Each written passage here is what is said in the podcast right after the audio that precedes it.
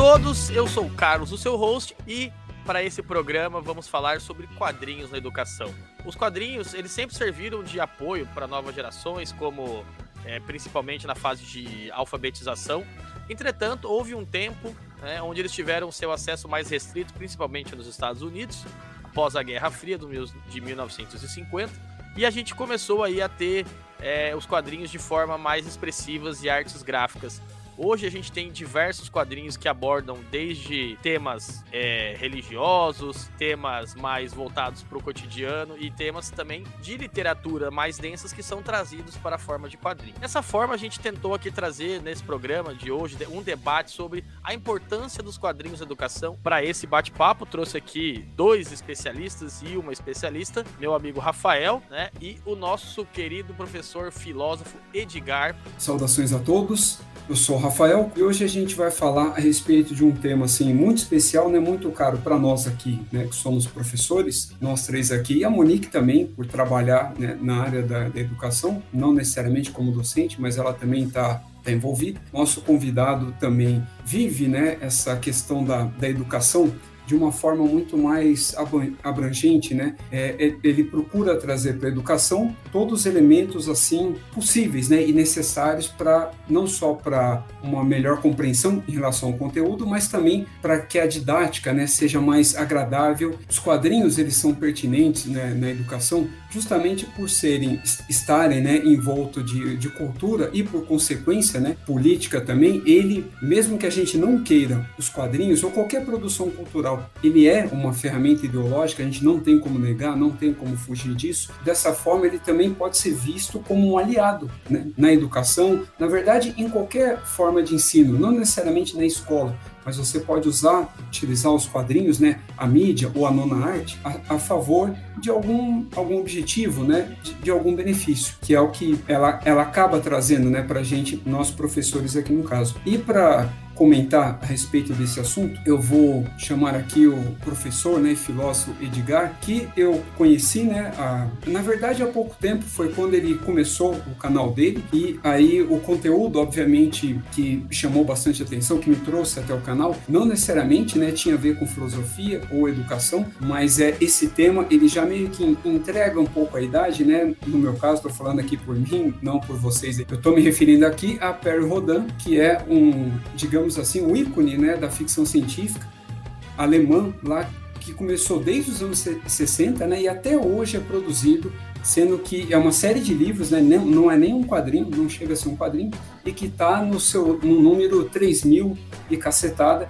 O, o, professor, por acompanhar né, esse material até hoje, ele vai poder até falar melhor, né, a respeito, precisar melhor isso. Depois, né, conhecendo melhor o, o conteúdo do canal, aí sim é, fui vendo, né, a abordagem é, filosófica, né, com que ele trabalha, também na, na questão da, da astronomia, né, astrofísica, é, entrevistando, né, pessoas também dessas áreas que eu acabei de citar, e já há algum tempo apresenta, né, quadros relacionados à geopolítica, né, onde ele procura discutir não só apenas, né, a guerra é, Rússia e Ucrânia, mas geopolítica em um contexto global, sendo que um dos últimos vídeos né, que eu cheguei a acompanhar fala sobre a questão da mineração espacial, o quanto é vantajoso isso não só para a humanidade, mas para o Brasil também entrar nessa corrida. Olá, boa noite então a todos os ouvintes do podcast. É um enorme prazer estar aqui com vocês para discutir histórias em quadrinhos. O colega aí apresentando né, os temas do meu canal é um balaio de gato, né? Então até que eu, o meu canal eu coloco lá, né, um filósofo polimata, porque na verdade eu sempre nutri diversos interesses, né, que vão,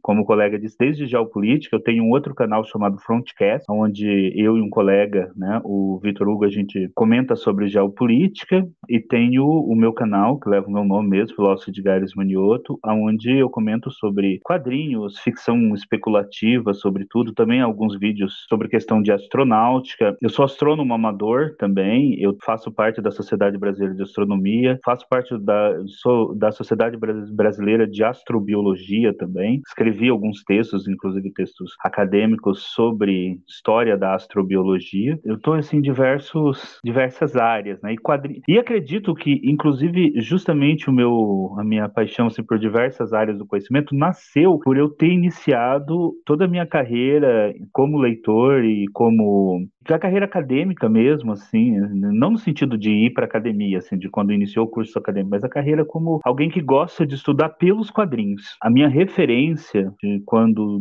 sabe, dá aquela aquele estalo que você fala, oh, sou uma pessoa que gosta de estudar, gosta de pesquisar e diversos temas que até hoje eu gosto muito, nasceu como leitor de nasceu a partir das minhas leituras das histórias em quadrinhos. Então, as histórias em quadrinhos marcaram toda a minha vida, desde a minha vida como desde o início início né, do período de alfabetização até a minha formação intelectual, mestrado, doutorado, tudo, sempre fui um leitor que nunca abandonou os quadrinhos durante toda essa época de formação.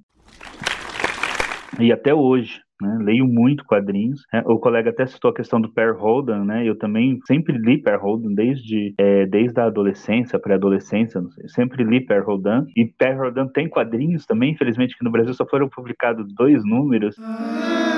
Dos quadrinhos de Per Rodan por uma editora, aquelas editoras típicas dos anos 70, né, 60, 70, elas surgiam, publicavam algum material aí, um monte de material até e desaparecia um ano depois, dois anos depois, teve um monte de editoras assim. Né? E Per Rodan foi desse pessoal, foi desse, foi publicado no Brasil, que é, que é até interessante porque os quadrinhos têm uma, têm uma chamada visual muito diferente daquilo que você tem quando você lê o livro. Né? Então é até interessante como o quadrinho ele puxou para um campo visual que não é o mesmo que você lê o livro. Né? E realmente, Per Rodan já, tá até, já ultrapassou o número 3 mil, inclusive uh, eu colaborei durante muito tempo com a edição brasileira, escrevendo textos para a edição brasileira. Um dos últimos textos que eu escrevi saiu na edição 3000 aqui no Brasil, e é uma, é um, é uma ótima leitura para quem gosta de space opera, né, de aventura espacial. Tem mutantes também, tem até um dos artigos que eu escrevi foi justamente comparando a questão dos mutantes em X-Men e nos mutantes como eles aparecem em Per Holden. Essa base cultural, né, que depois os quadrinhos herdaram de certa forma, tá tudo ali, né, no, na mitologia, né, é, ou space opera, né, do Per Rodan, por ter começado ali, né, bem no comecinho dos anos 60, mesmo que os X-Men também sejam dos anos 60,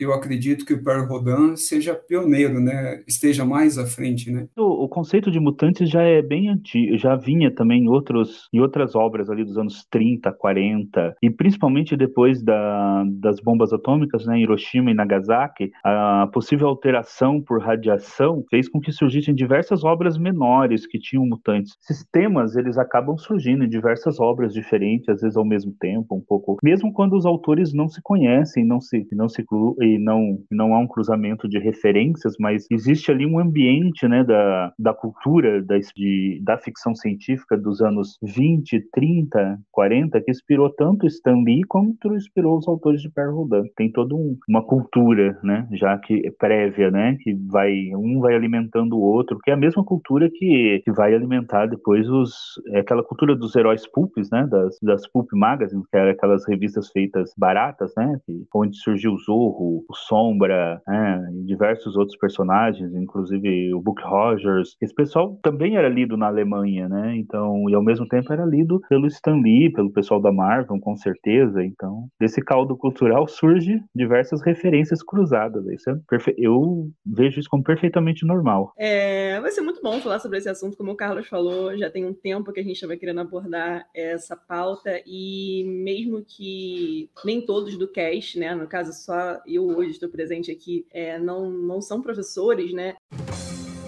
Mas essa pauta entra na nossa vida de uma forma ou de outra, seja porque um de nós foi alfabetizado através dos quadrinhos, eu sou um caso, é, e fiz o mesmo também é, com meu filho, livros, livros ilustrados e quadrinhos também. É, então, todo mundo teve uma experiência, seja em sala de aula, faculdade ou com algum parente próximo, onde a gente pode atestar né, esses benefícios ou até dizer se eles são prejudiciais ou não, assim como algumas pessoas alegam na educação. É, eu só queria complementar a fala da Monique, porque também podemos dizer que uma educação é, através dos quadrinhos em casa, você pode utilizar os quadrinhos como forma de incentivo à leitura dos seus filhos, né? Foi o que eu fiz, por isso que eu falei. Eu mesmo fui um caso que fui alfabetizada assim em casa também, com o uso de quadrinhos, e eu fiz o mesmo também hoje com o ator.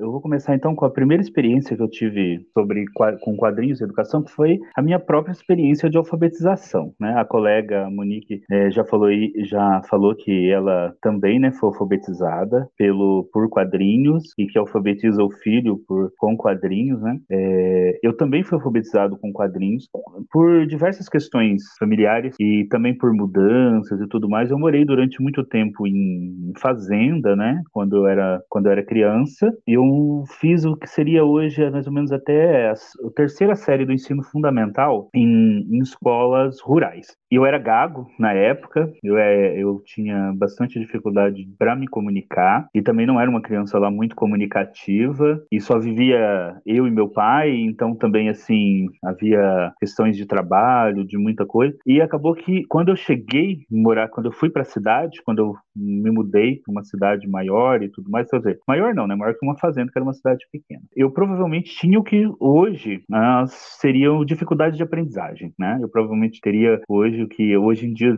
há um grande número de especialistas, no Brasil se, se fala muito, a gente tem aí bastante material sobre isso, mas naquela época quase não tinha. Então eu tinha alguma dificuldade de aprendizagem, mas eu cheguei na, no terceiro ano do ensino fundamental sem estar alfabetizado. Reprovei de ano, né? Naquela época reprovava. Foi só quando eu tive uma professora, começou o processo de alfabetização com histórias em quadrinhos, é que eu consegui aprender a ler, né? E escrever. Eu consegui aprender a ler, né? Escrever tudo. Então eu me lembro muito que os quadrinhos foram determinantes para o meu processo de alfabetização, porque era uma criança que tinha dificuldade de aprendizagem, que tinha bastante é, bastante dificuldade ali na, de estar tá de tá aprendendo e de repente aquelas imagens dos quadrinhos me chamaram a atenção e quando eu, eu me deparei com quadrinhos na sala de aula a, a, estética apesar de aquela questão dos desenhos coloridos e tudo mais me chamou a atenção no primeiro momento e aí eu quis ler aquilo e aí eu achei ali que foi que me despertou para alfabetização. A professora levava uma caixa de quadrinhos, né? Tem,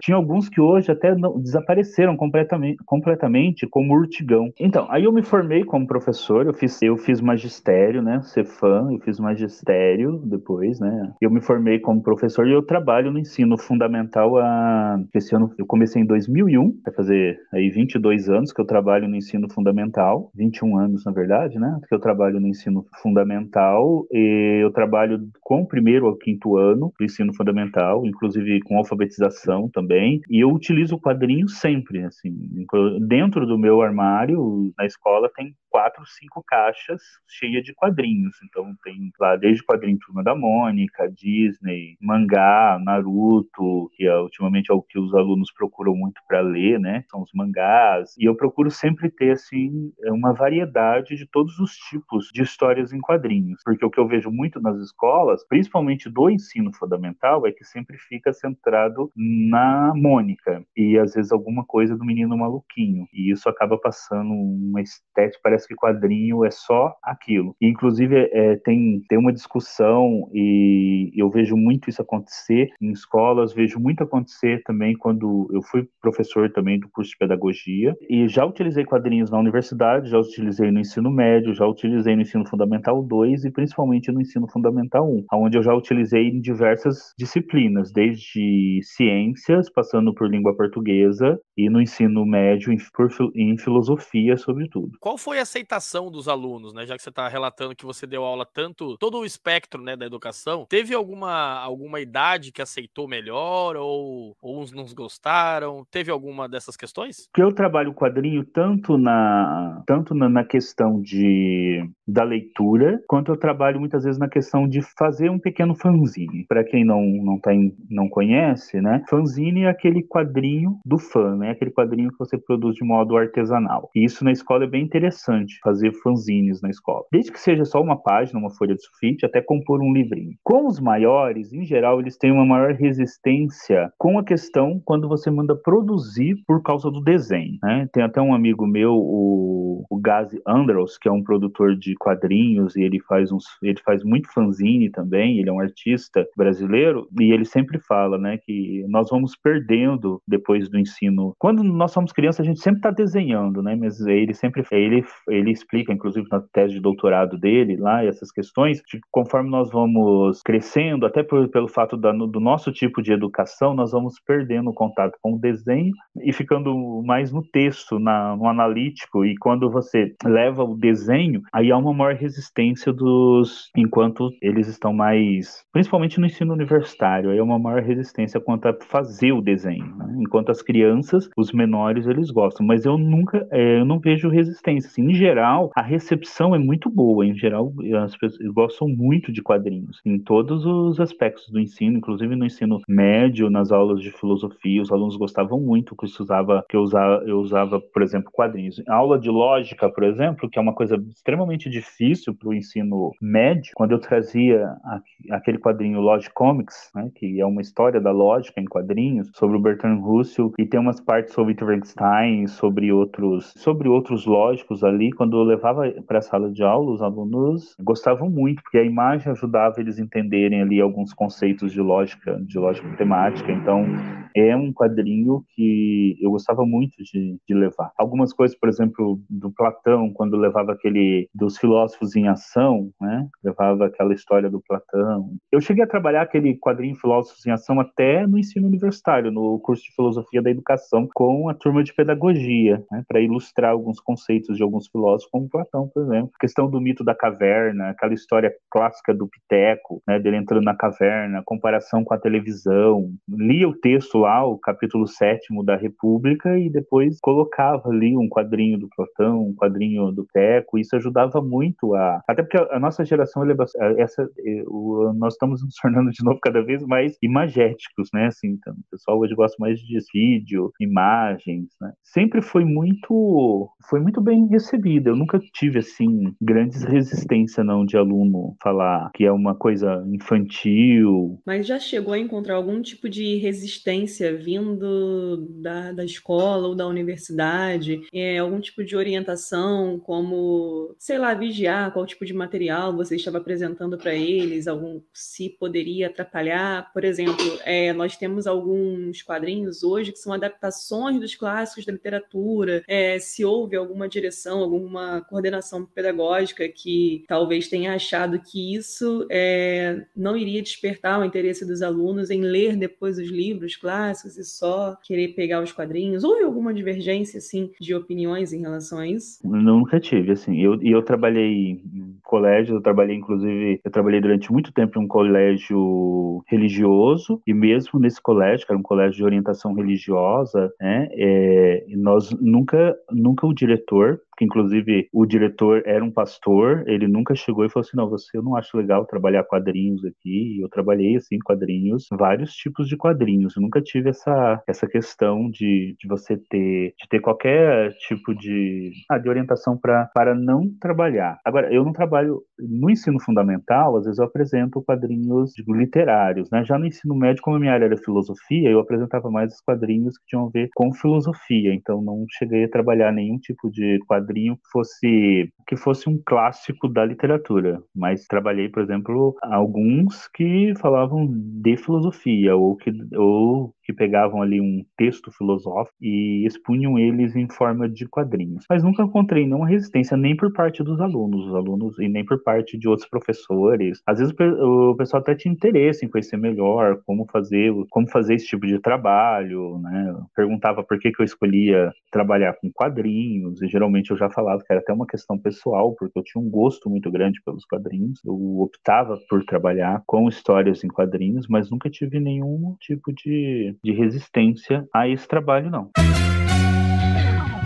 No meu caso, eu não sei dizer se foi mais fácil, né, ou mais difícil em relação à experiência do professor Edgar ou até de vocês, dos meus colegas aqui, é que por eu ser formado, né, em filosofia, no caso a graduação, essa é a única graduação que eu tenho por enquanto, então eu só só fui habilitado, né, só estou habilitado a trabalhar com os alunos do ensino médio em diante. Então, eu não percorri, né, todo o sistema educacional como um todo, né, como o professor Edgar fez. Eu comecei em 2006, no último ano de faculdade, já dando aula, né, por primeiro ano do ensino médio, já com esse nome, né, e não mais colegial como foi como era né, na nossa época. Depois, eh, na sequência, eu trabalhei também em outros segmentos educacionais, como terceiro setor, fiquei alguns anos, né, acho que uns 5, 6 anos também, trabalhando no, no terceiro setor, mas na área educacional também, até ir para o ensino superior, que é onde eu estou atualmente também. E assim como professor, eu ministro aula para o curso de pedagogia, né? E, a disciplina de filosofia da educação e, e, afins, né? Algumas também ligadas aí à sociologia. E a experiência, né? Agora separando por públicos, né? Já respondendo aí a, até a sua segunda questão. Uh, em relação aos adolescentes, eu diria que assim a aceitação ela é 100%, ela é um sucesso.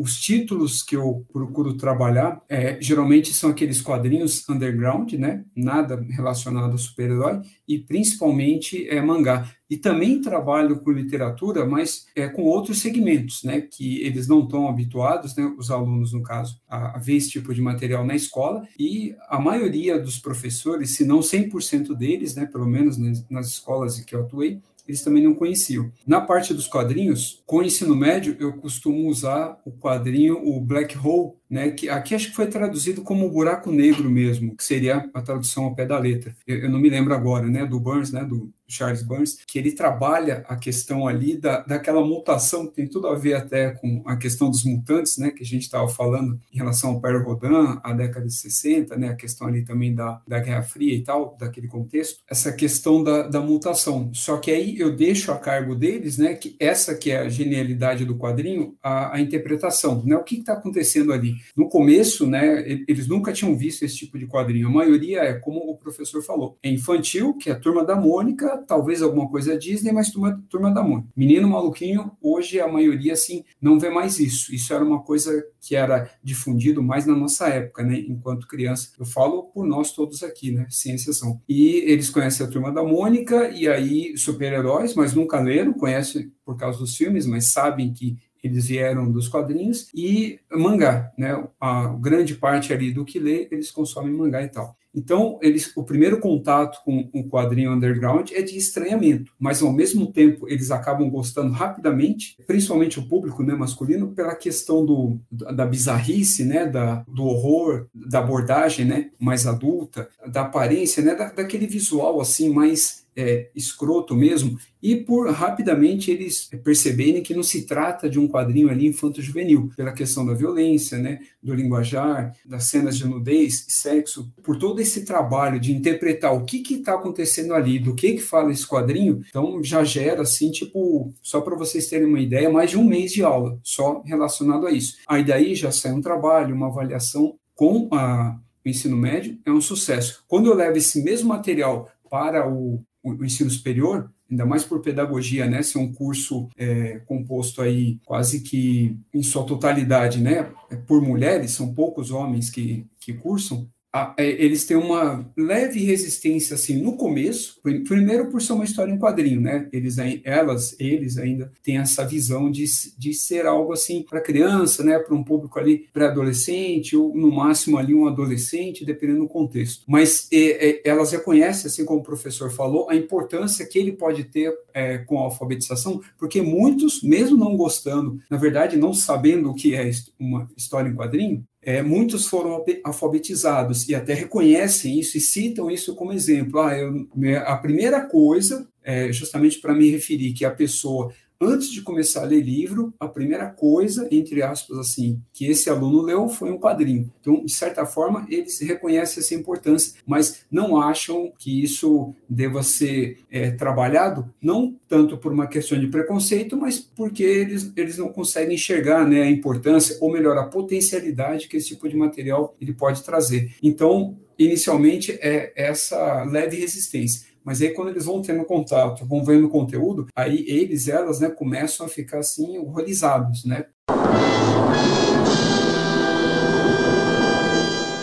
está sendo mostrado ali, diferente dos adolescentes que eles começam a curtir, achar tudo né, muito legal, tudo um barato, os adultos já têm uma, uma resistência maior, eles têm uma, uma repulsa maior né, do que está sendo feito ali. Tanto que a parte da interpretação, em relação ali da mutação das doenças, eu que faço todo esse trabalho que os jovens fazem sozinhos, eu faço isso com os adultos, e aí eles conseguem enxergar isso, aí passam a gostar e procuram encontrar outros elementos. Aí a atividade é, em vez de fazer um, né, um, um trabalho, uma avaliação a respeito, eles vão compor é, metodologias, né, novos conteúdos e até aulas e apresentações para os alunos deles, né, é uma espécie de ensaio que a gente faz usando essas temáticas, né, e aí dessa forma acaba sendo um sucesso. Aí muitos acabam incorporando, é, muitos pedem indicação de outros materiais para ler, porque eles não sabiam que isso era uma história em quadrinho e que quadrinhos poderiam ter esse aspecto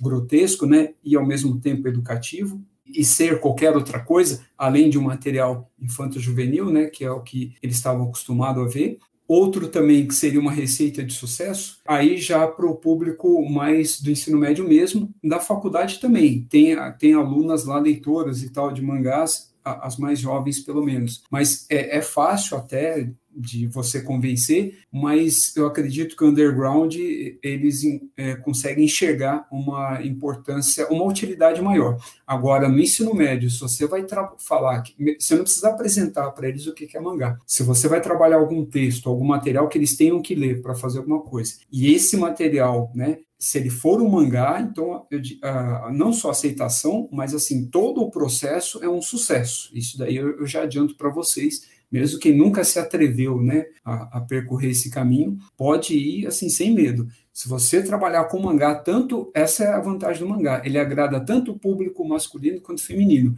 Já as, os comics, né, o que nós aqui convencionamos a chamar é, erroneamente, também justamente até de comics, é sinônimo de quadrinhos de super-heróis, super-heróis estadunidenses, no caso, aí costumam fazer sucesso mais com o público é, masculino. Isso tem mudado, né, com a nova abordagem que a, a Marvel e a DC estão trabalhando, né, com os personagens infantos juvenis, né, melhor colocando, o sucesso que a Miss Marvel vem fazendo e outros personagens até da DC também. Isso vem mudando aos poucos, mas o, o mangá, no caso, ele é um, unânime no ensino médio. E aí, na faculdade, eu tento convencer né, os alunos aí a, a trabalhar, né, a usar como uma ferramenta também educativa, socioeducativa, né, melhor dizendo, com o, os alunos dele. Isso é uma tendência porque eu dou aula para jovens, jovens de baixa renda, em situação de vulnerabilidade, e eu percebo que, assim, eles não estão muito nem aí para quadrinhos, não. O lance dos caras é mangá é mangá, é anime. Assim, eu percebo que a cultura é, otaku tá ganhando muito espaço aqui no Brasil. E às vezes eu vou na livraria aqui perto de casa e, cara, tipo, tem uma fileirinha de quadrinhos e o resto é tudo mangá, velho. É muito mangá. Mangá, mangá, mangá. Canalhas! Então, assim, talvez seja um reflexo do que vocês já experimentaram alguns anos atrás, de ver esse crescimento agora, né? Não sei se, se isso tem um impacto tão grande como a gente acha que no futuro vai ter, mas é legal a gente perceber essa mudança, né? Esse, esse paradigma sendo quebrado, saindo um pouco dos super-heróis e indo para os mangás. Talvez porque o mangá também tem uma linguagem um pouco mais jovial, tenha menos textos às vezes do que os quadrinhos, né? Comics, é mais dinâmico perguntar assim para o Rafa, porque algo que ele falou me chamou a atenção. Ele falou que a, princípio enfrenta até alguma resistência é, do público feminino, até pelo tipo de material, né? Os quadrinhos undergrounds, que eles chegam a ser um pouco mais agressivos, que a intenção é essa, de chocar e tudo mais. Tem algumas coisas que podem não despertar tanto interesse, principalmente para esse público feminino jovem. E se antes de que elas conhecessem profundamente, viessem entender a importância daquele material, gostar e tudo mais, você chegou a apresentar um material diversificado que fosse atrair é, elas em específico, ou você apresenta o mesmo material para todos, ou você acha que fazer isso poderia é, não despertar o interesse delas em ver, ah, quadrinho não é para mim, eu não gosto disso daí, ou apresentou outros tipos de materiais para que elas vissem que tem vários tipos de quadrinhos e que elas poderiam se interessar também, e que idade normalmente são? Essas meninas barra senhoras, uhum. né, varia muito. Começa ali com 18 anos, né, que logo está entrando uhum. na universidade, mas também tem alunas e alunos também com mais de 70, né, que estão ali realizando, eles não estão fazendo isso por, é, por, uma questão relacionada à profissão, né, ganho financeiro nem nada. É um sonho de fazer ou fazer a primeira faculdade, ou a única faculdade, ou fazer a faculdade de pedagogia, que foi sempre sonhou a vida toda, né? Já são pessoas, né, aposentadas e tal. E a questão, como você falou, né, respondendo na ordem que você colocou, eu faço uma introdução pode, eu posso usar até, inclusive, um recurso né, audiovisual para isso, um próprio data show e tal, para mostrar mais ou menos um panorama do que, que é né, o quadrinho, mas isso não pode virar uma aula inteira sobre isso, entende? Não pode ser algo assim pedante, não pode virar uma palestra, senão eles dispersam rapidamente e perdem o interesse. Então eu tenho que dar um breve panorama nos tipos de quadrinhos, só que aí eu tento abordar por nacionalidade, como você falou, e aí eles vão reconhecendo algumas, alguns pontos ali né, em comum com a vivência deles, ou melhor, com que os materiais que os filhos deles, né, consomem, pedem. Então todos conhecem o mangá, sabe o que é, pode não entender o que ele é, mas sabe o que é um mangá e se você colocar um do lado do outro, o que é, é qual é a diferença para um quadrinho de super-herói, por exemplo. Feito esse panorama, aí eu tento mostrar mais ou menos o que, que seria o quadrinho, essa noção de nona arte, aí mostro para elas, né, para eles, o ranking das artes ali e tal, que na verdade não é um ranking, né, é apenas uma ordenação, no caso, não é da superior para inferior, para mais nobre e menos nobre e tal. Você tem, ele não é estático também, vira e mexe esse ranking aí, ele acaba mudando algumas posições, principalmente no, nos primeiros colocados ali no caso, mas o quadrinho e o cinema, eles acabam sempre ficando ali, um na, na sétima e na, no nono lugar lugar, né? A sétima e a nona arte. E aí, justamente encaixando. Aí fica mais claro para eles. Eles falam, ah, tá, então quadrinho isso aí é uma forma de arte e tal. Aí eu, aí eu, eu faço também uma comparação com a pintura, né, mostrando, ó, isso aqui é um tipo de arte, que as pessoas acham que é uma arte infantilizada, né, mesmo é, a do Picasso, a do Volpe, por exemplo, na a Fredo Volpe eu mostro bastante, a fase madura do Volpe, as pessoas acham que é uma arte infantil, enquanto a fase inicial dele, é, aí parece uma coisa mais rebuscada, né, porque está mais relacionado ao expressionismo, aquele é, realismo né, exacerbado e tal, bem do, do começo ali do, do século XX, né, da primeira metade do século XX. E aí, justamente, fazendo essas comparações, é, ajuda né, a melhor aceitação. Mas é o que eu falei, tudo isso que eu acabei de falar tem que ser passado em 10, de 10 a 15 minutos. E aí depois você já entra com o material e aí eles têm que experienciar aquilo, nem que seja até o final da aula para isso. Aí na outra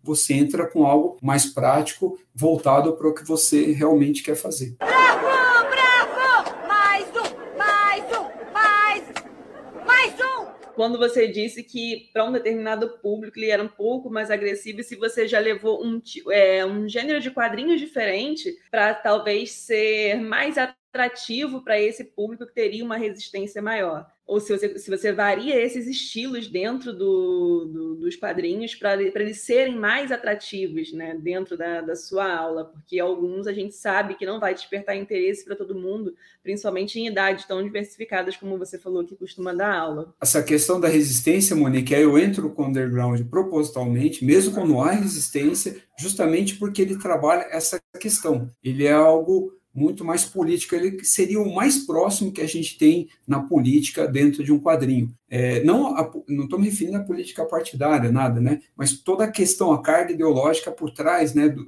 do, que originou o quadrinho underground, né, e do que originou a questão da contracultura, né? Todo essa esse conceito, essa nomenclatura que a gente trabalha hoje. Ah, na verdade, eu uso justamente para quebrar esse tipo de resistência. Eu mantenho ele, que é para chocar, mas é rapidamente isso aí é, acaba sendo superado, né? No caso dos adultos. Com os adolescentes, eu não preciso fazer esforço algum. Eu só mostro e aí eles gostam. Aí os adultos eu preciso introduzir. Toda essa parte teórica que eu falei que eu uso no começo, essa apresentação de nona arte e tal, no ensino médio, aí eu não abordo dessa forma. Só queria dizer que se você quer saber mais sobre contracultura nos quadrinhos, tem um programa aí, Volte Duas Casas, que a gente já abordou esse tema aqui no nosso cast. Chegou o Babalu Banana, macio, gostoso e com recheio líquido. Nada mais gostoso que um babalu banana. O chiclete cheio de sabor. É, que recheio! Babalu banana que chegou. Nada mais gostoso que um babalu banana. O chiclete cheio de sabor. Essa questão, agora a gente está vendo várias obras, né, densas, como, por exemplo, teve lá Sapiens, que está saindo agora em quadrinhos, a Divina Comédia. E assim, a gente vê vários né, textos é, que foram considerados, que são considerados históricos, sendo adaptados pelos quadrinhos. Quando você utiliza os quadrinhos, você ainda mantém o texto base, por exemplo, né? Porque a gente não tem como falar assim, ó, tá aqui o que tá no quadrinho, é isso. Você também se apoia tanto no quadrinho e também no texto base, e você acha que essas adaptações podem incentivar os leitores a terem mais vontade de ler esse material mais denso? Sim, quando eu trabalhava principalmente na no ensino universitário e também no ensino médio, eu sempre procurava fazer essa ponte com o texto base, de que o aluno tinha que ler também o texto base e não apenas o quadrinho, que as duas coisas ali tinham que, que caminhar junto. Né?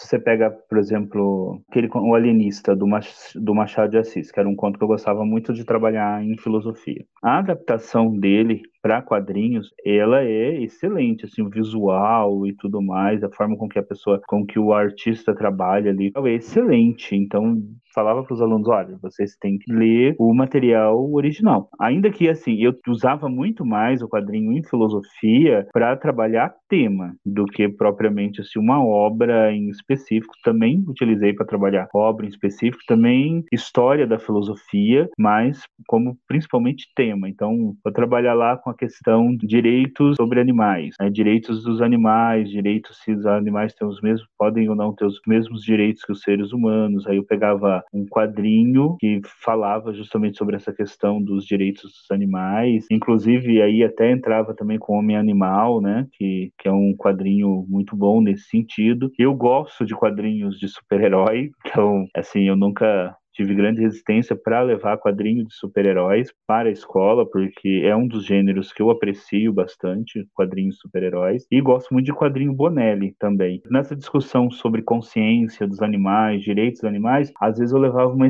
eu já eu gosto muito de uma história do Tex, que chama Dinamite, que é do cavalo do Tex, é uma história do cavalo do Tex. Está em torno do cavalo do Tex defendendo lá as fêmeas e os filhotes, porque ele é um cavalo indígena, então ele vive solto e essas fêmeas e esses filhotes são, são capturados. Aí esse cavalo que quer ir atrás né, dos, dos bandoleiros ali que roubam que roubam os seus filhotes e então era uma história muito muito bonita então eu gosto muito de trabalhar esse é um quadrinho que eu gosto de trabalhar né? tem uma outra história do Tex que chama Soldados Búfalos que eu tenho até um artigo que eu escrevi sobre ele tá no meu blog que levanta assim questões referente ao trabalho com racismo então eu gosto eu eu gosto muito de trabalhar também com esse tipo de quadrinho. É, por exemplo, o Dylan Dog tem uns quadrinhos interessantes para trabalhar com a questão da morte, né? E o Dylan Dog ele tem mais essa, essa pegada às vezes meio underground, né? Apesar dele não ser, logicamente, né? Mas ele tem essa pegada um pouco mais. Mas também trabalhei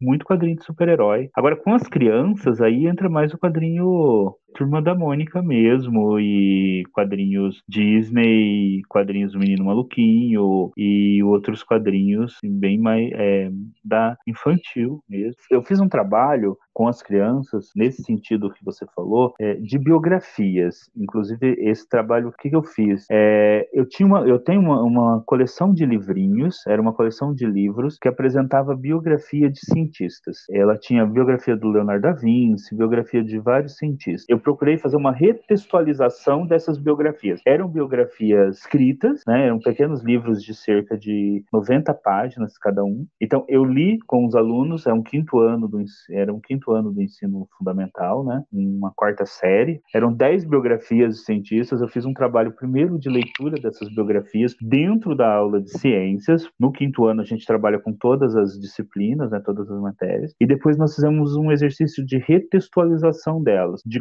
converter as biografias em histórias em quadrinhos. E aí eles tinham que produzir as suas próprias histórias em quadrinhos com base nas biografias. Né? E aí esse tipo de exercício, que é um exercício de retextualização, que é converter obras literárias, ou nesse caso, biografia, em histórias em quadrinhos, ou fazer o processo inverso também, né, pegar uma história em quadrinho, o aluno transformar em texto, é um tipo de, é, de possibilidade pedagógica para trabalhar com crianças menores tanto ajuda eles a criarem a partir de uma outra obra, como terem contato com, com um determinado texto, se utilizando das histórias em quadrinhos. Nessas obras hoje que tem, tem surgido história em quadrinhos, elas são muito boas porque, assim, muitas delas, não, se, se a gente pegar, por exemplo, aquelas coleções mais antigas, elas não tinham, elas não tinham muita expressividade no quadrinhos, né? Assim, elas tinham, elas procuravam colocar, algumas delas chegavam a colocar o trecho mesmo da obra literária com desenho. Era, na verdade, quase que um livro ilustrado e não um quadrinho. Mas hoje, é, esse tipo de, de obra não é mais tão comum, né? Hoje em dia, os artistas eles se dedicam mesmo a fazer um, uma retextualização da obra literária, né? Eles realmente é, transformam a obra literária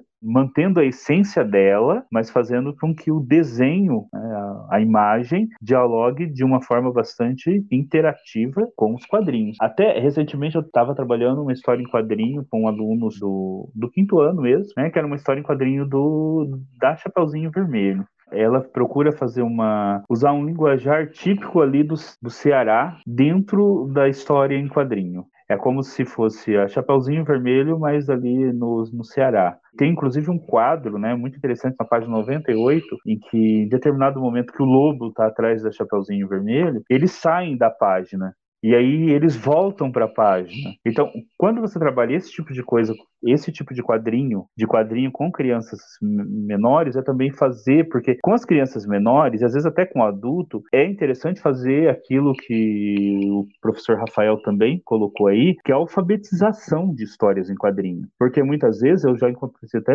adultos não sabem ler histórias em quadrinhos também. Você precisa dessa alfabetização também da, da própria história em quadrinho. Né? E não só aquele, aquele básico, né, com o balãozinho de pensamento, o balão, mas da própria estética da história em quadrinho, porque às vezes está acostumado a ler na escola é, tirinhas e não quadrinhos maiores. E há uma dificuldade, inclusive, quanto à estética né, da história em quadrinho, quanto a aproveitar todas as nuances do linguajar, do desenho e tudo mais da história em quadrinhos. Então, tem pouco. Às vezes a história tem os próprios mangás, né? Que foi bastante citado pelo colega. Se você pega os mangás, realmente eles têm menos texto do que os cómics americanos, mas eles demandam de você ter uma maior atenção também nos desenhos, né? Porque ali nos desenhos eles vão ter. E você precisa entender o desenho para entender a história e a própria forma como muitas vezes esses os próprios quadros ou os próprios entrequadros são apresentados, que é diferente, por exemplo, de uma tirinha, que é diferente, por exemplo, do Bonelli. O Bonelli é muito os quadrinhos Bonelli, eles são assim, é sempre uma tirinha com três quadrinhos. Então, nesse sentido, mesmo quando a gente pega um quadrinho tipo Dylan Dog ou Mágico Vento, apesar dos roteiros serem bastante vamos falar, inovadores, a estética, a própria organização do quadrinho na página não é. Enquanto você tem, por exemplo, outros tipos de, de histórias em quadrinhos, aonde você, onde o autor é mais inovador também, inclusive na distribuição da, do, dos quadros, em como um quadro, em, em como os quadros são desenhados, em como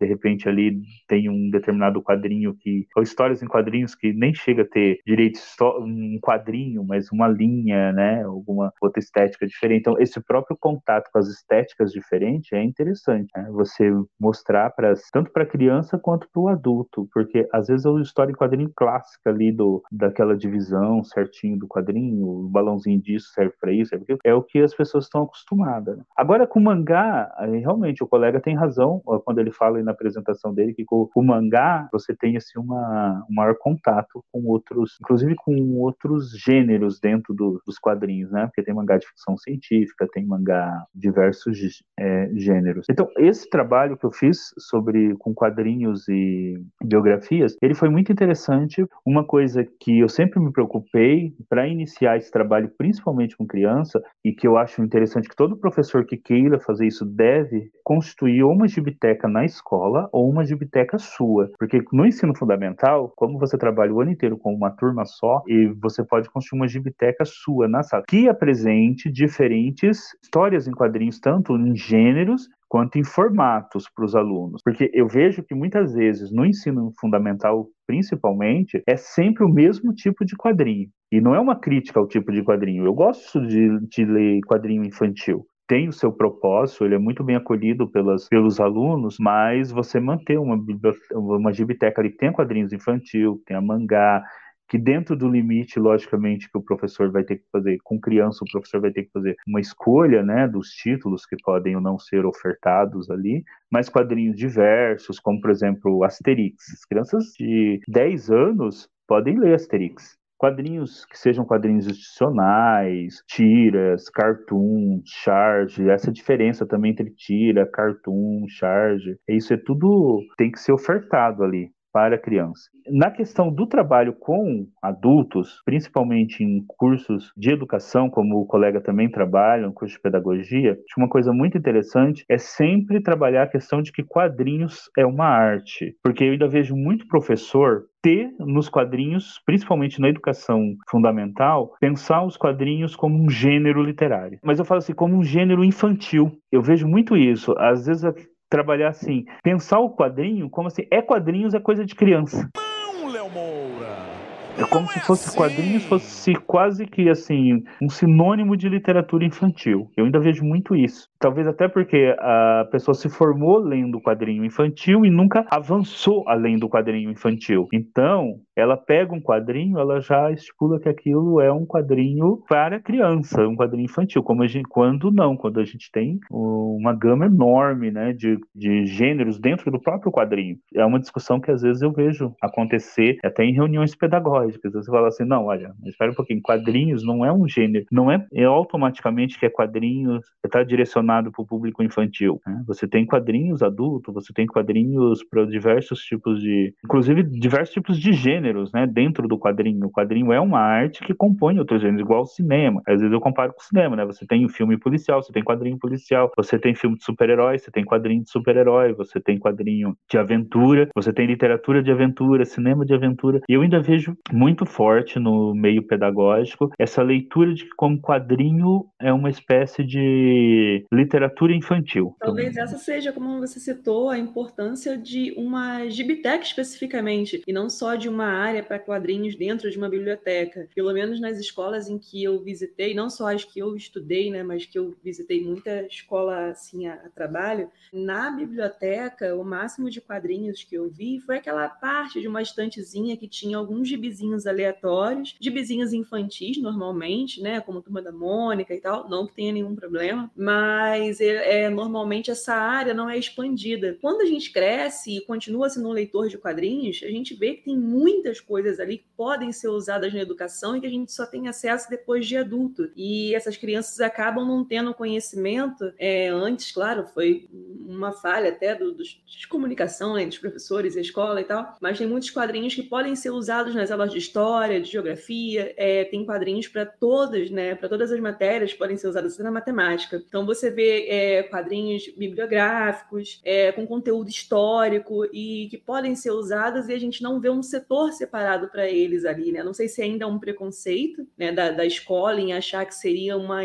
infantilização, né? Um momento de recreação na sala de aula e talvez ainda não vê aquilo como um conteúdo programático mesmo, para fazer parte é, das aulas dentro ali da sala de aula. Um quadrinho como Maus, por exemplo, poderia ser usado na aula de história e acaba sendo um pouco separado né, é, das estantes da biblioteca escolar.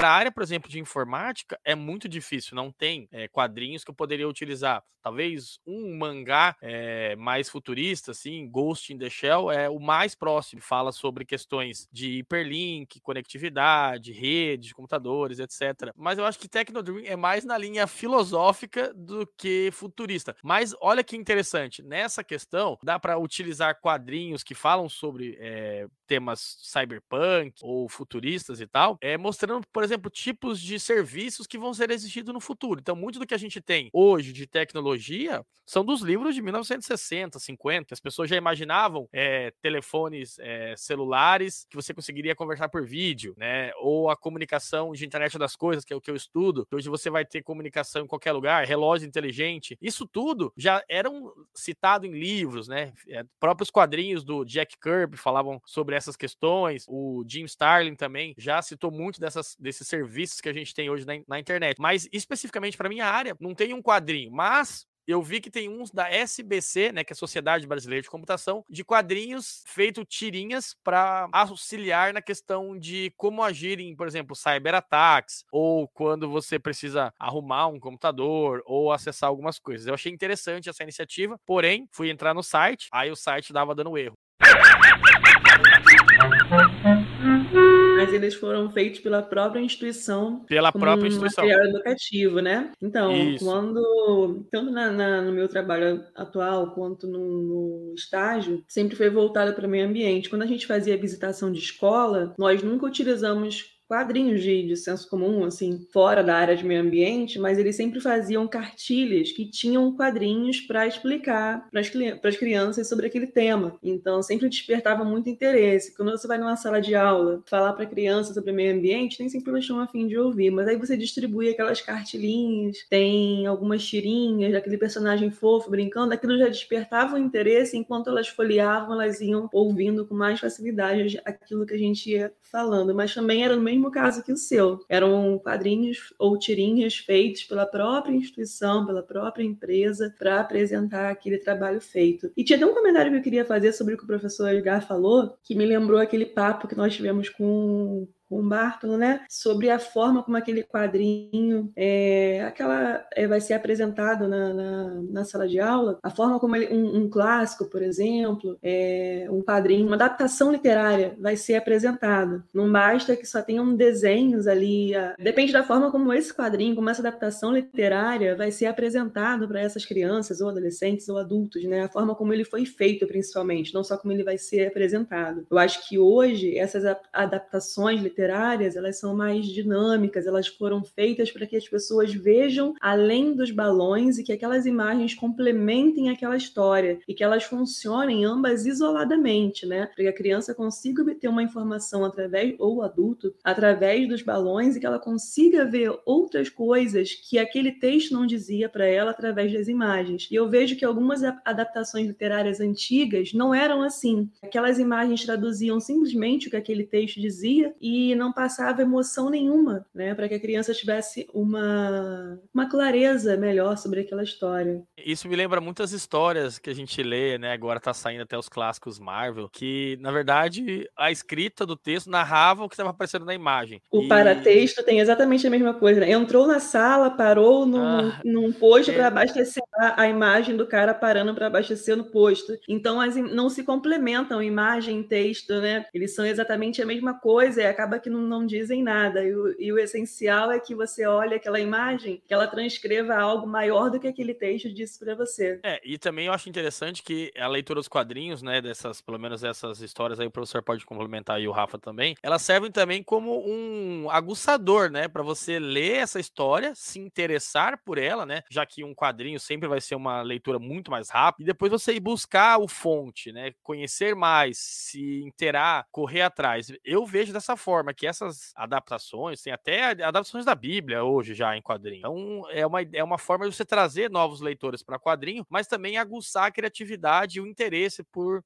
por novos materiais, né, por materiais antigos. Não sei se vocês também veem dessa forma. Para que essa questão do, da imagem, né, e pra, até para a criança entender, né, que a imagem ela dialoga com o texto e não você vai fazer um texto que vai contar o que está na imagem, como aí os quadrinhos clássicos ou aqueles quadrinhos antigos, aquelas antigas coleções que iam para escolas também, né, retraduzindo. Acho que a Ebal chegou a publicar muito desse material aqui no Brasil, clássicos, onde muitas vezes o desenho ele só era uma ilustração do que estava na escrita. É por isso que eu gosto muito de fazer com as crianças o, esse exercício de retextualização, assim, de transformar quadrinho em texto e transformar texto em quadrinho, porque eu acho que ajuda muito a criança a entender esse processo. Num, ela pega o quadrinho, se ela vai transformar ele em texto, ela tem que então narrar o que está no desenho, ela tem que escrever o que está no desenho, porque aí a pessoa não vai ter o desenho. E quando ela faz o processo inverso, ela tem que desenhar e deixar os diálogos do, de um trecho desfecho de uma obra, mas aí ela tem que desenhar e daí aquele desenho tem que dar conta do que estaria narrado. Então, esse processo, que é um exercício de que, chamo, que a gente chama de retextualização, ele é interessante para a criança entender a diferença entre um quadrinho e a diferença entre uma obra literária. E aí e o professor trabalha, pode trabalhar diversas outras coisas ali, né? Professor do ensino fundamental, né? A criança fazer paragrafação, a criança aprender a trabalhar com diálogos e outras coisas, desde a língua portuguesa a outras questões temáticas. Então, eu considero esse processo bastante interessante para fazer esse tipo de. para a criança entender como funciona a estrutura de uma história em quadrinho. A semana passada, semana retrasada, eu estava trabalhando com meus alunos é, 20 mil léguas submarinas, aquela edição da Nemo.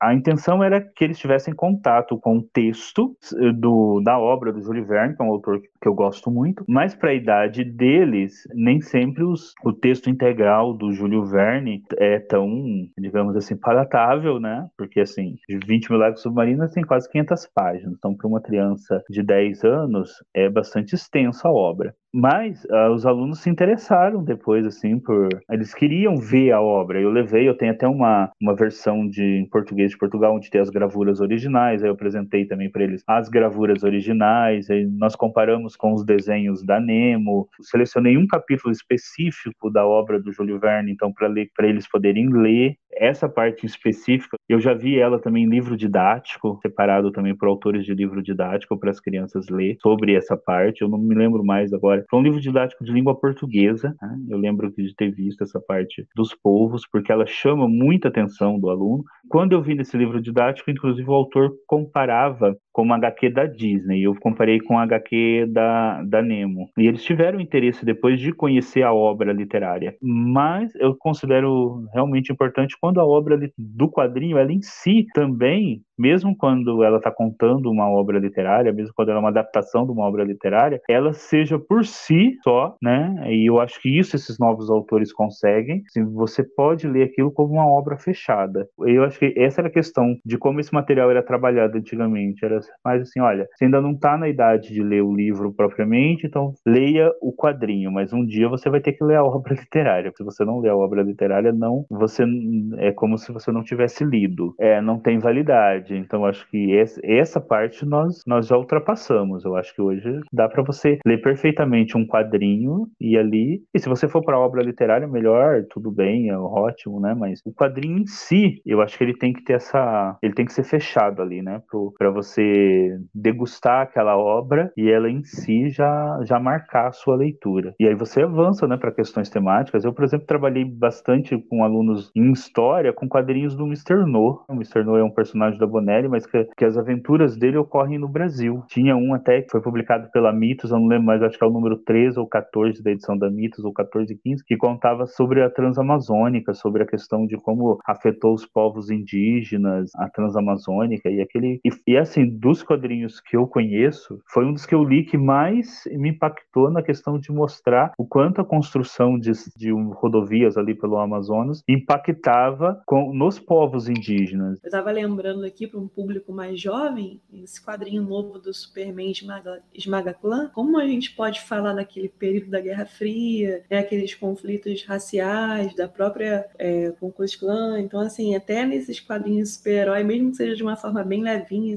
superficial, às vezes a gente consegue apresentar algum elemento, assim, para o aluno também, né? E não necessariamente só numa adaptação é, literária. Vocês já chegaram a levar algum quadrinho super-herói com esse contexto para a sala de aula? Que a gente falou tanto de adaptações e é, quadrinhos com teor bibliográfico e histórico, mas vocês já chegaram a levar com esse contexto também de super-herói? Super-herói, para esses contextos mais sociais, políticos, assim, eu gosto muito do aquele Superman entre a foice e o martelo, em algumas questões ali da, da Guerra Fria. Ah, ele apresenta ali, né, como seria uma Guerra Fria com o Superman tendo nascido na União Soviética, mas ele é muito interessante para apresentar esse clima da Guerra Fria. Então, esse é um quadrinho de super-herói que eu acho bastante interessante trabalhar com, com os alunos. A questão só de trabalhar com quadrinhos de super-herói é a questão, às vezes, de, da apresentação em si, né? Porque geralmente são quadrinhos mais longos e você precisa ter mais que uma edição para a turma poder conseguir ter contato com eles. Então, essa questão material, às vezes, dificulta um pouco o trabalho com, com esse tipo de história em quadrinho, mas ela mas dá sim para fazer esse trabalho tranquilo, né? Tem o Homem Animal, né? Ele é interessante também para fazer para fazer essa questão, né? Aquele o Evangelho do Coiote para trabalhar essa questão do essa questão de da relação nossa, né, com os animais, com o meio ambiente. Alguma coisa do monstro do panto também dá, é interessante, né? é a questão, principalmente aí chamando da ecofilosofia, que está bastante em voga agora. Às vezes eu faço um trabalho também que tem até, eu tenho até um texto acadêmico publicado sobre isso, que seria uma filosofia do cotidiano. Eu vejo assim, a possibilidade até de você trabalhar, que são aquelas, eu coloco assim como histórias de filosofações, né, no meu texto, que seria você trabalhar aquelas questões mesmo básicas, por exemplo, exemplo, quando o Homem-Aranha fala, né, com grandes poderes vem grandes responsabilidades. Então, é uma expressão que você pode partir daí para trabalhar questões referentes à ética utilitarista, né, para você é, trabalhar questões referentes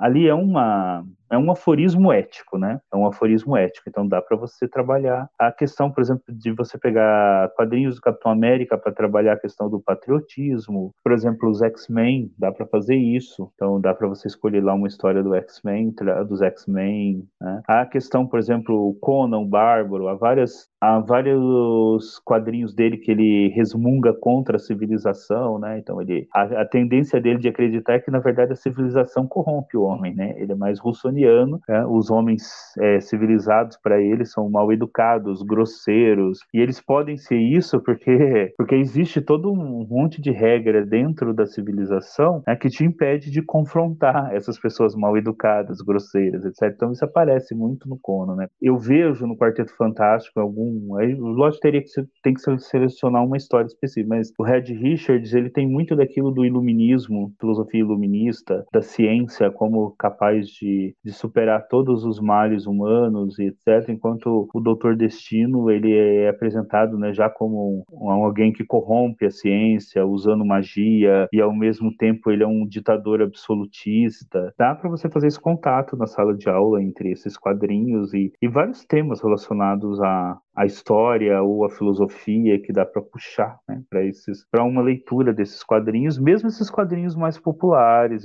Eu gosto muito de usar a história em quadrinhos para trabalhar um tema, mais especificamente, não tanto uma obra. O próprio Justiceiro, né, é uma questão de, de você também trabalhar a questão do simbolismo, né, do que ele representa e como pode ser deturpado o símbolo, né, que muitas vezes a gente muitas muitas pessoas acreditam que o Justiceiro é um herói, mas na verdade ele é um vilão. E, e a galera se vangloria de utilizar o símbolo do justiceiro em vários momentos. Então, o próprio simbolismo, como você mencionou, Capitão América, o próprio Demolidor com a questão da justiça ser cega e ele ser um personagem cego também. Então, acho que tem vários personagens não só da Marvel, o próprio Batman da DC também, um herói assim bem controverso que dá para tratar várias questões filosóficas, como um cara de 30 anos adota uma criança para ser o seu sidekick. então tem outras outros assuntos aí bem interessantes. What we're gonna do right here is go back. Way back.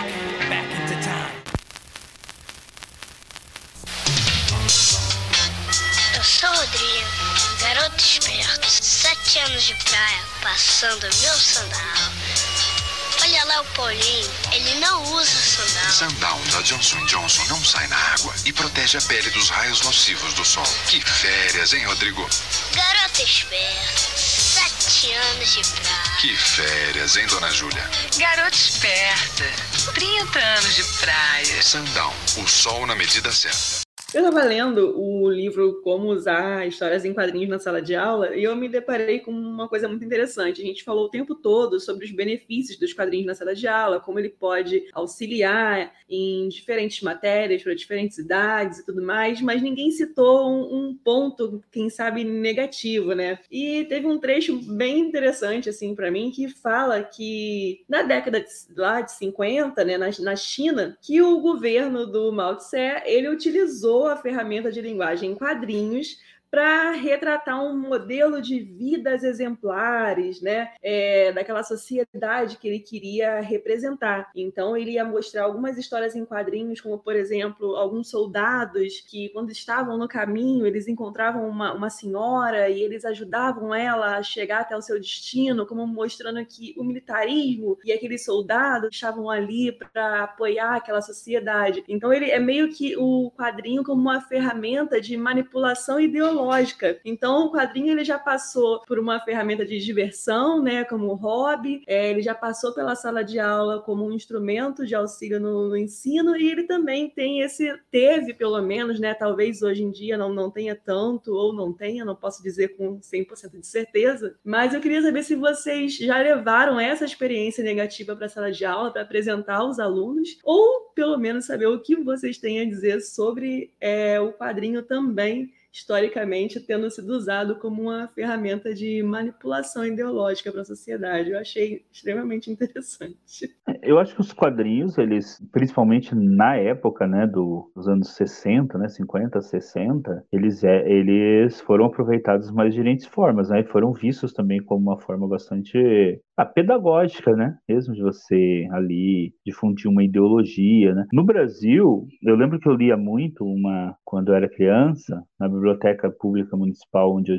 onde eu morava, uma cidadezinha pequenininha aqui perto de Marília, tinha aquele grandes figuras em quadrinhos, né? Então, eu, hoje em dia eu até, eu até andei comprando algumas aqui para minha coleção. Era, tinha lá José Bonifácio, Patriarca da Independência, Marechal Rondon, Último Bandeirantes, eles tinham mesmo essa proposta mais ufanista, né? Essa proposta mesmo de, de mostrar né, o, que o que o governo da época pensava sobre o Brasil. Tinha o General Osório, o Almirante Tamandaré, tinha toda essa proposta mais aí ufanista de trabalhar com as grandes figuras que formaram a nacionalidade brasileira. Eu li muito esses quadrinhos ali na minha pré-adolescência, porque era também esse o que mais tinha disponível na biblioteca e eu gostava de ler quadrinhos. Como que eu vejo hoje? Eu acho que hoje, o material, o mesmo material que chega na escola, ele não tem mais esse, esse viés, assim, de tentar ideológico ele não tem mais. Demonstra né, a força que o quadrinho pode ter. Né? Inclusive nesse, nessa questão, se você pensar, né, o Mao Tse-tung está usando, e o governo ali está usando o quadrinho para difundir uma ideologia, mostra que o quadrinho realmente poderia ter essa enorme força ideológica. Hoje eu não sei se, se teria tanto, porque hoje os quadrinhos né, perderam muito, muito público, né? É, como eles não têm mais esse público enorme, nem sei se que tinha nos anos 60, 70, 80, até o meados dos anos 90. Hoje o quadrinho, o quadrinho está cada vez mais transformando numa arte de nicho, né? Com pouquíssimos, com, diminuindo os leitores cada vez mais. E, mas que é possível, é sim. Agora, fazer esse trabalho na sala de aula com lógica, eu nunca, eu nunca fiz. Fazer, trabalhar nessa perspectiva de alertar os alunos sobre esta possibilidade, eu já cheguei a comentar, sim, em cursos de graduação, que havia essa possibilidade, mas nunca fiz nenhum trabalho mais extenso sobre isso, não. Mas é um trabalho interessante também, né? você abordar os quadrinhos dessa forma crítica. Olha, não, da mesma forma que você pode usar para trabalhar criticamente, um, pegar um quadrinho como um mouse e trabalhar para usar para criticamente para para trabalhar ali questões da Segunda Guerra Mundial, questões do, das relações ali entre o nazismo com os judeus. Você, você também poderia ter quadrinhos que seriam usados para defender uma determinada ideologia da mesma forma. Né? Eu acho que é um trabalho interessante, mas particularmente eu nunca cheguei a fazer esse trabalho metodologicamente com esse propósito, não. Para minha disciplina é muito limitado eu trabalhar com quadrinhos, sabe? É muito prático, sabe? A programação, então é difícil você trazer a mídia física para os alunos. Eles, eles não, não têm tanto interesse, a não ser no lazer, né? Porque a gente sabe que o cara da computação é o mais nerdão de todos, eles adoram ler mangá, o quadrinho, mas para fins educativos eu nunca tive isso. Mas já discuti com colegas, né? Não discutir de discussão, né? No sentido violento, mas discutir sobre questões ideológicas e como os quadrinhos podem se interferir. Mas nada muito profundo, não. Vocês levantaram todos, né? Todos nós aqui no caso, vários pontos assim interessantes que dá para mesclar, né? Para fazer uma, uma síntese legal. O, a questão do, como na fala de vocês aparece bastante, o quadrinho, como ele é feito de uma forma assim, que hoje a gente vê mais tradicional, não tanto quanto um quadrinho, né? Mas algo que a, a ilustração, ela sempre deve o texto, né? Ela vai mostrar, é a parte prática, né, do texto, ela vai ilustrar aquilo que o texto está falando. Algo que foi feito, né, a exaustão lá com o, o Roy Thomas, né, quando ele adaptou os contos do, do Howard, o, o próprio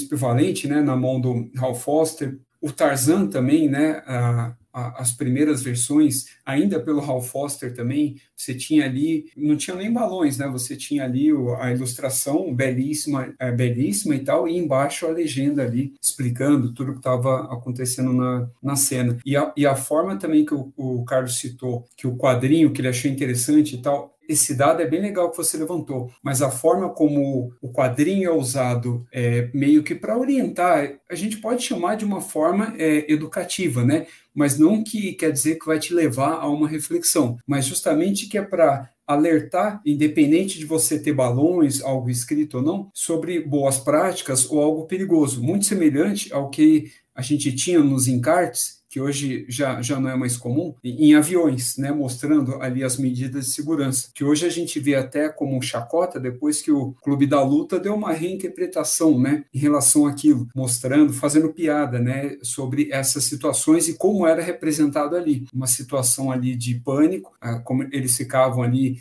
sempre serenos, né, na, na ilustração, pareciam que estavam fe, é, felizes e tal. Então remete muito a isso. Então isso, é, apesar de a linguagem, né, quadrinhos, ela ser muito abrangente, a definição também, mas isso a, a gente não coloca como. E mesmo essa questão mais tradicional que a gente estava citando, que eu acabei de mencionar também há pouco, que os Estados, Estados Unidos faziam, faziam, né? A gente não pode também ser radical a ponto de dizer que aquilo não é quadrinho, não é mais e tal. É uma forma, né, de narrar, é uma forma de quadrinho, só que ela já não é mais tão, né, tão aprofundada. A gente vê hoje como um quadrinho datado, né? Um quadrinho datado onde você precisava ficar narrando o que estava acontecendo ali e tal na própria cena. É como se a gente estivesse assistindo um filme e tivesse sempre um locutor ali o tempo todo, né, narrando, mesmo que houvesse ainda diálogos entre o, os personagens. E os paralelos aí com super-heróis, apesar de hoje, né, a gente dizer que o, eles não são mais os preferidos, né, dos alunos, como eram na nossa época,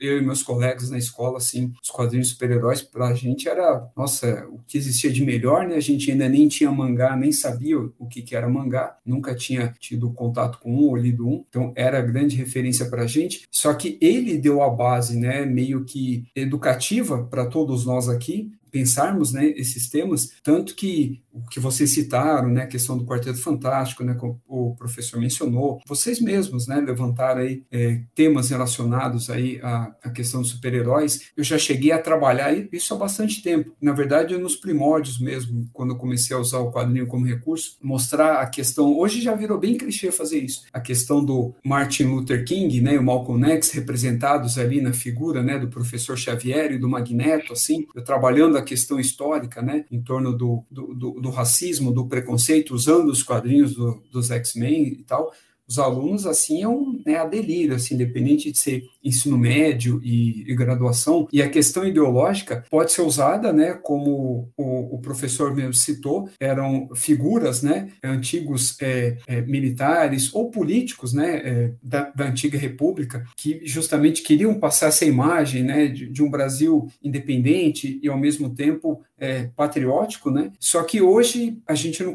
não, não costuma mais trabalhar com esse viés, mas há uma, uma retomada, né? No caso, só que agora proposital. Quando havia isso, era mais, a gente fala que é um quadrinho assim, mais datado, ele era vítima de uma época, de determinada época. Mas hoje a gente tem um tipo de quadrinho de resistência que tenta ir para esse lado. Ele tenta doutrinar, né? Mostrar o valor a respeito do, desses valores né, conservadores e tal, de alguma forma, em oposição a, a valores né, que a gente pode chamar de modernos, pós-modernos, é, oferecidos né, pela, pela maior parte das, das editoras hoje em dia. Tudo isso é colocado em xeque e aí você tem essa resistência, né, essa, essas figuras que elas ocupam essa função hoje em dia. Um setor assim é, conservador, que ele usa, no caso, o, o, quadrinho dessa forma. Essa questão até do próprio, né, do comunismo, né? Muitos dos quadrinhos do Capitão América tinham, né, a bandeira contra o comunismo, ou em algumas vezes assim. Então é bem interessante que não só pro lado do destro, mas também personagens Marvel também já lutaram como comunismo, contra o comunismo. Professor, queria agradecer a presença. O que, que você pode dizer e indicar aí de quadrinhos para quem é professor, né, na educação, para quem pode, quer começar a trabalhar, utilizar quadrinhos como forma de, de apoio na educação?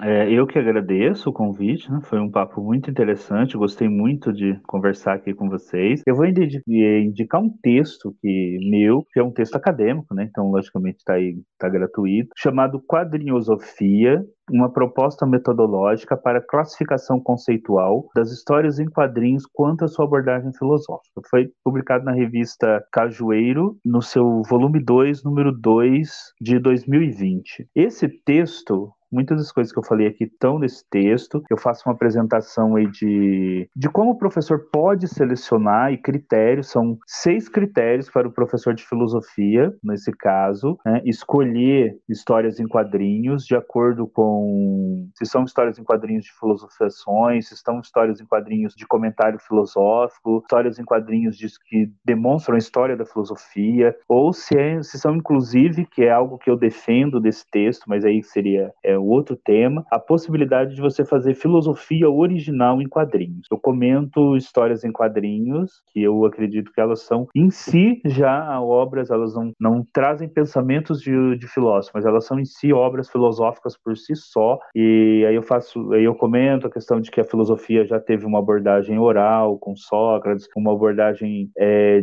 em forma de diálogo com Platão, uma abordagem em forma de, de aforismos com Nietzsche, que seria possível possível construir uma filosofia original a partir do suporte histórias em quadrinhos. Eu creio que esse texto resume boa parte do que eu penso em histórias em quadrinhos e tem ali bastante sugestões de trabalho. Eu, eu mas eu fico com indicação aqui de, eu acho que é uma indicação para você mesmo, Carlos, que você estava falando de, de questão de trabalhar tecnologia e tem a questão das HQ-trônicas, né? E aqui no Brasil a gente tem o Edgar Franco, que é um, que é um brasileiro que trabalha muito com essa questão da HQ-trônica, tanto como pesquisador quanto como quadrinistas, então ele apresenta essa junção entre tecnologia e história em quadrinhos, gerando um novo tipo de história em quadrinho, que é uma história de quadrinho tecnológica, né? Que é uma história em quadrinho que dialoga com a tecnologia, mas que não é uma história em quadrinho transplantada por um, um scanner de um, de, do papel. Agora, para o professor, mesmo se professor de ensino médio, ensino fundamental, eu recomendo para o professor de ensino médio de filosofia Lodge Comics e aquela coleção Filósofos em Ação, né, que eu acho muito interessante, né, da Gal Editora. E para o professor da educação infantil, eu acho que eu recomendo é disponibilizar maior quantidade de títulos e material diversificado possível para os seus alunos,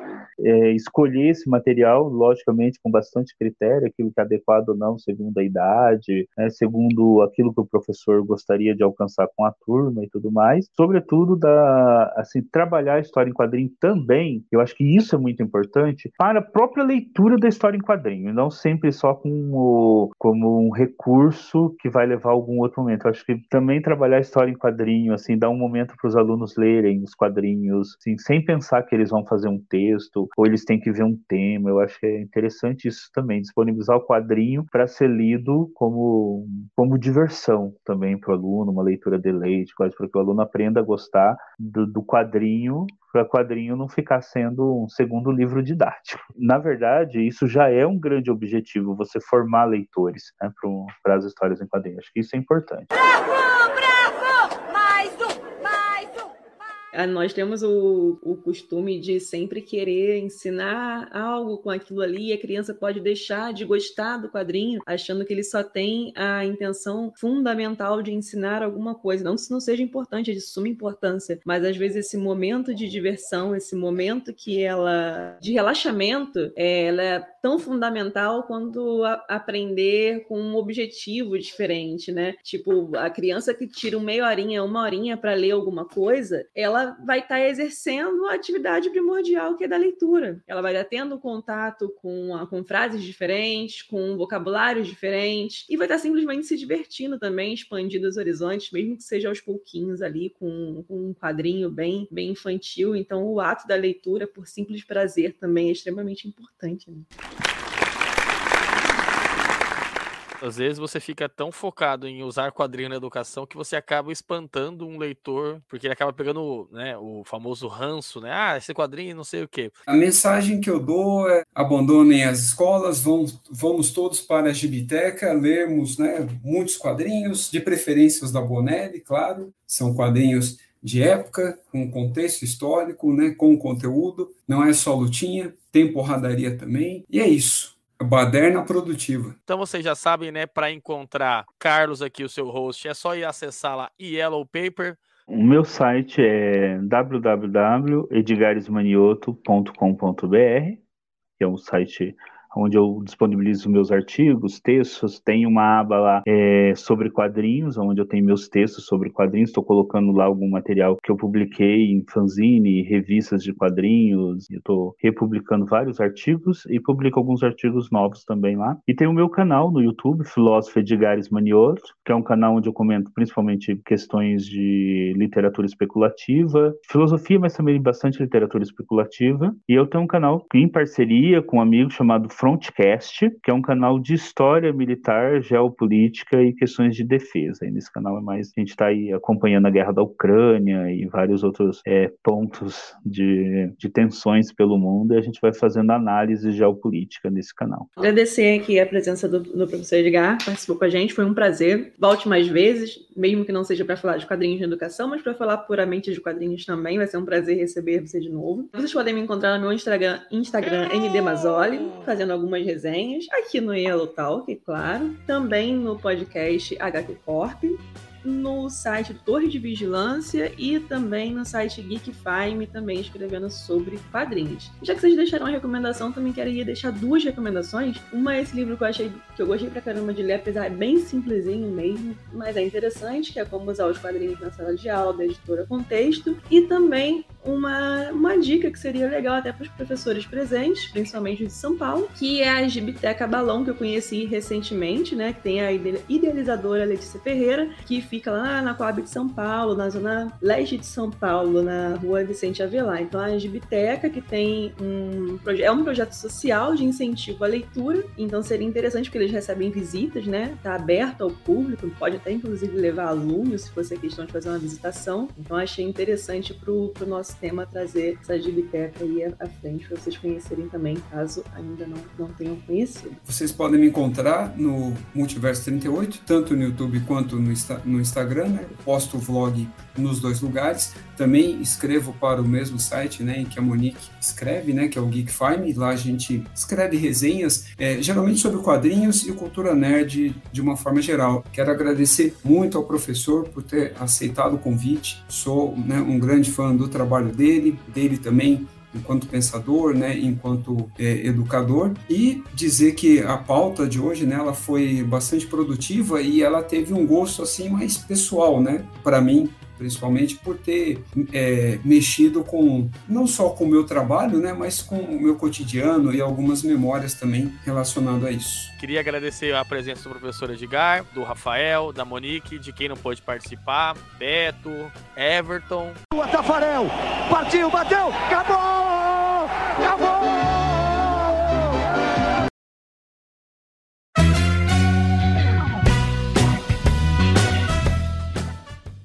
Né? O Alan agora. O Alan e o André, que agora o, o time André. tá grande. Isso daí vai aparecer no, nos extras, você não lembrando o nome das pessoas e eu Extra, extra. Oh, Carlos eu... esquece o nome dos participantes do Yellow. Olha, eu, vou ser bem sincero. Já, né? Pode encerrar, eu vou ser bem Pode sincero. Ser. Eu só chamei o professor de Edgar porque eu não conseguia pronunciar o sobrenome. E eu falei, gente, eu vou dar, eu vou colocar,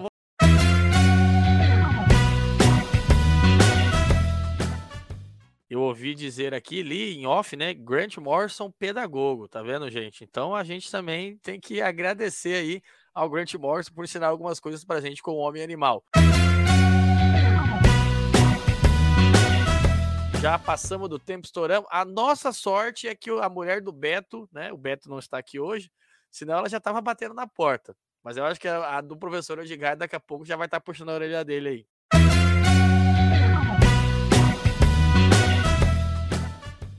Sim, sim, a, a, dona Lilian, ela tem que aparecer em todo o cast, mesmo que o, né, o esposo dela não esteja presente.